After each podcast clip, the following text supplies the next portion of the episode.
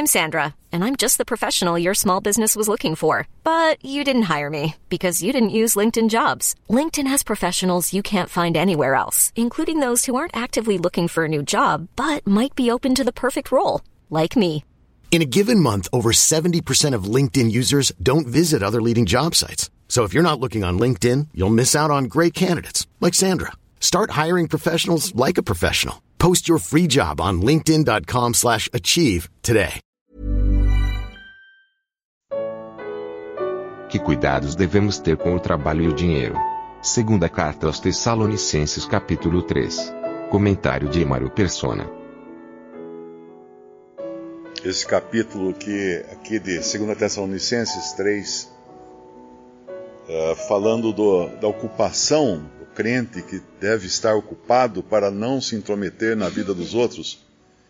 Eh, muitas vezes nós exageramos na, na maneira quando, como nós nos ocupamos, né?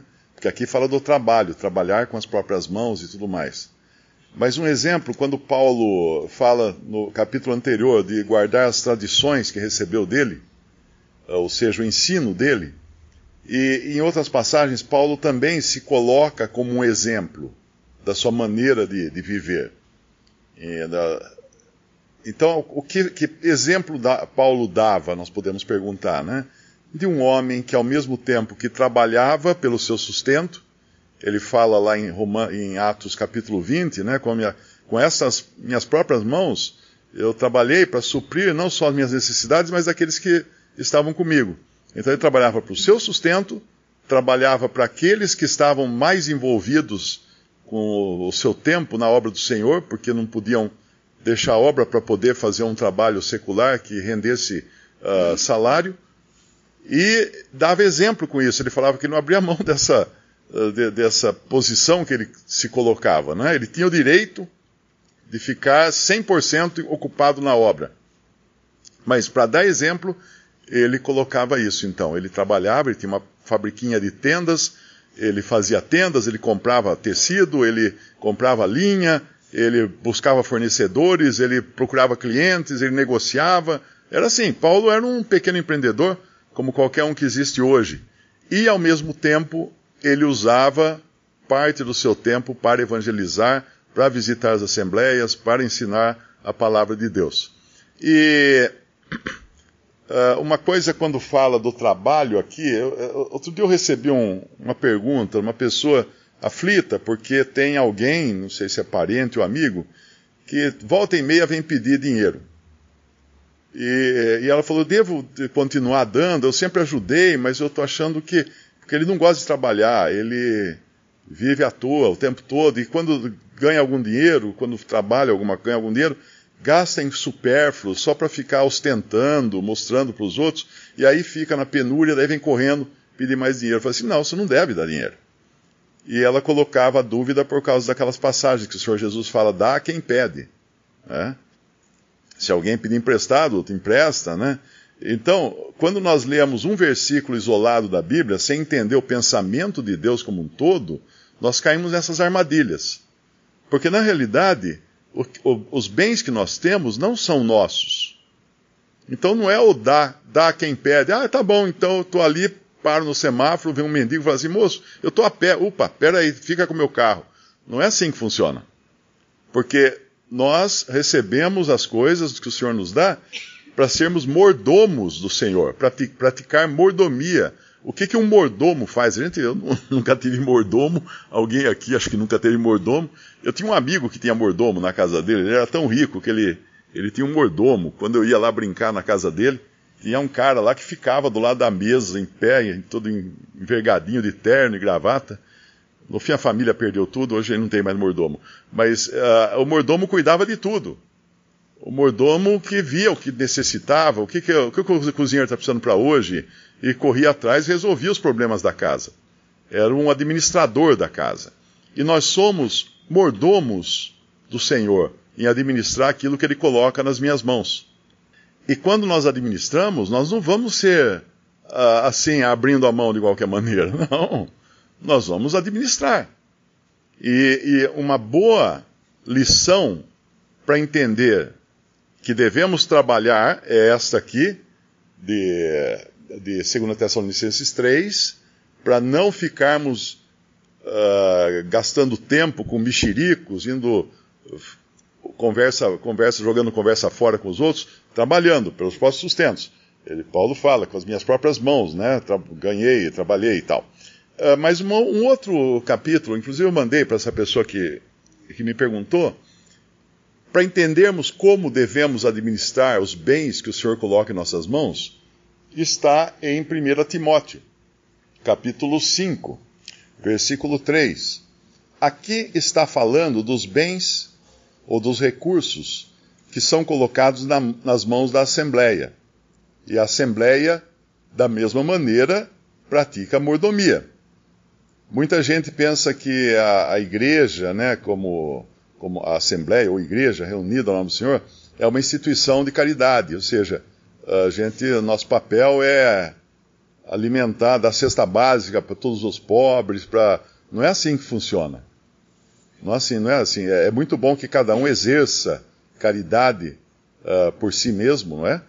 é? Independente até da Assembleia, mas a Assembleia, os recursos que ela recebe, são para aquelas necessidades que são a, a, a, elencadas lá na carta aos Coríntios, ou seja, as necessidades dos irmãos, as necessidades da obra, as necessidades dos mais pobres entre os irmãos. E aqui, é, muitos, muitos exemplos são dados aqui. Por exemplo, versículo 4. Mas se alguma viúva tiver filhos ou netos, 1 Timóteo 5, 4, aprendam primeiro a exercer piedade para com a sua própria família e a recompensar seus pais, porque isto é bom e agradável diante de Deus. Então muitos, muitos cristãos deviam estar achando que, ok, agora minha mãe ficou viúva, eh, entrega para a Assembleia cuidar. Não, não é assim que funciona. É, cada um tem que cuidar da sua própria viúva. Não sei se todos sabem aqui que na China não existe aposentadoria, né? não existe previdência social na China.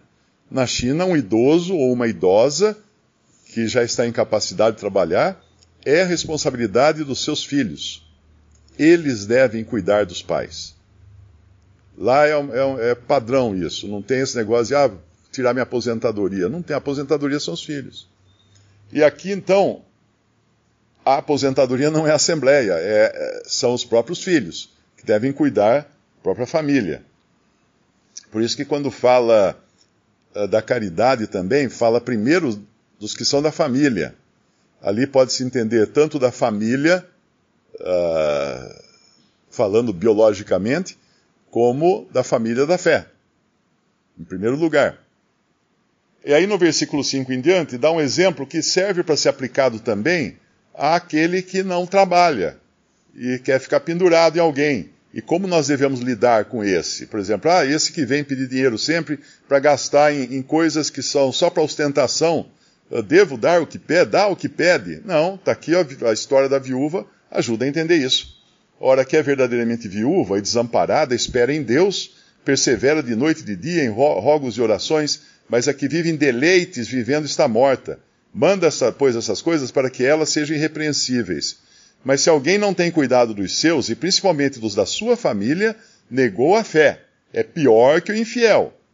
Nunca seja inscrita viúva com menos de 60 anos e só a que tenha sido mulher de um só marido, tendo testemunho de boas obras, se criou os filhos, se exercitou hospitalidade, se lavou os pés aos santos, se socorreu os aflitos, se praticou toda boa obra. Mas não admitas as viúvas mais novas, porque quando se tornam levianas, contra Cristo, querem casar-se, tendo já sua primeira condenação por haverem aniquilado a primeira fé. E além disso, aprendem também a andar ociosas, olha aqui a mesma palavra, do mesmo assunto que é tratado lá em 2 Tessalonicenses. Ociosas de casa em casa, e não só ociosas, mas também paroleiras, curiosas, falando o que não convém.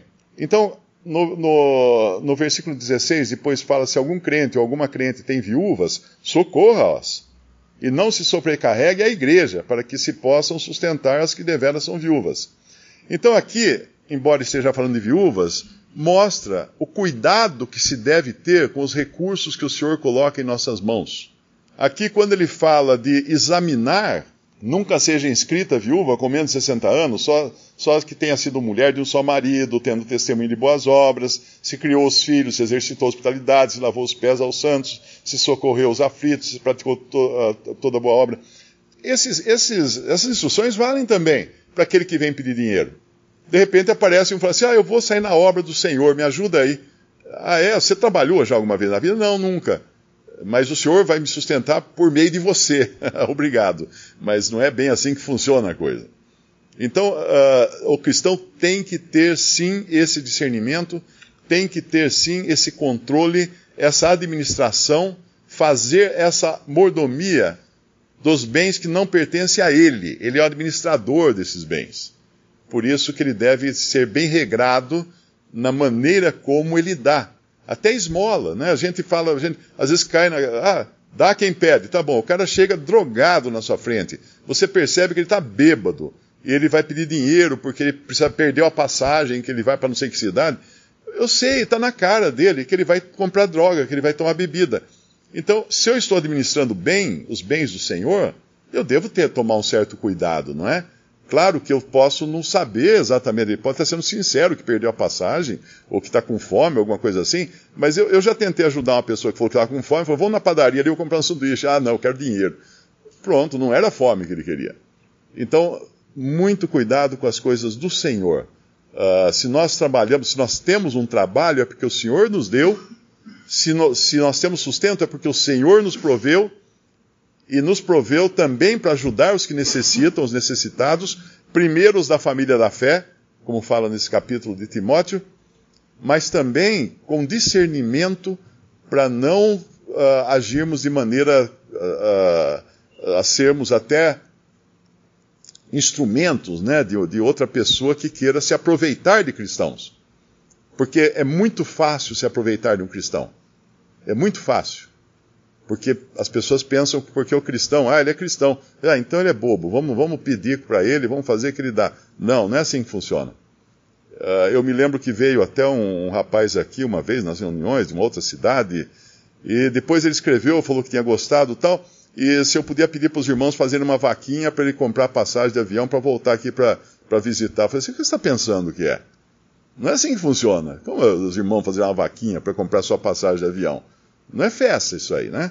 Então é preciso ter esse cuidado com as coisas do Senhor, sabendo que custa o Senhor nos dar as coisas mediante o nosso trabalho, ou mesmo mediante irmãos, quando estamos 100% envolvidos com a obra do Senhor, mas o Senhor, por trás de tudo isso, usou outros também para nos ajudar.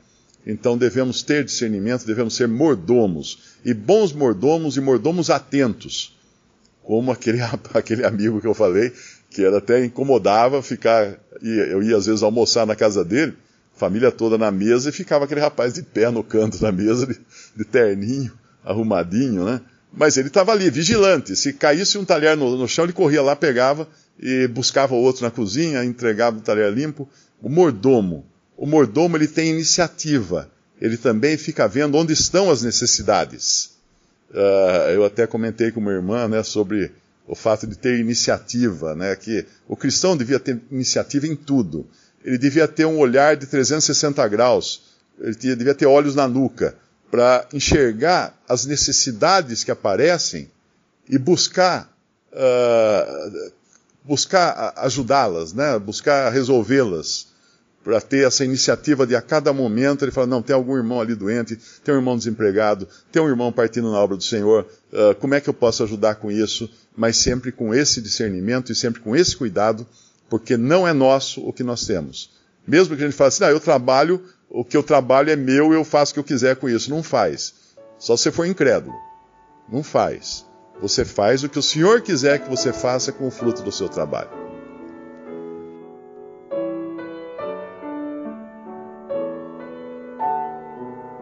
Visite respondi.com.br. Visite também 3minutos.net.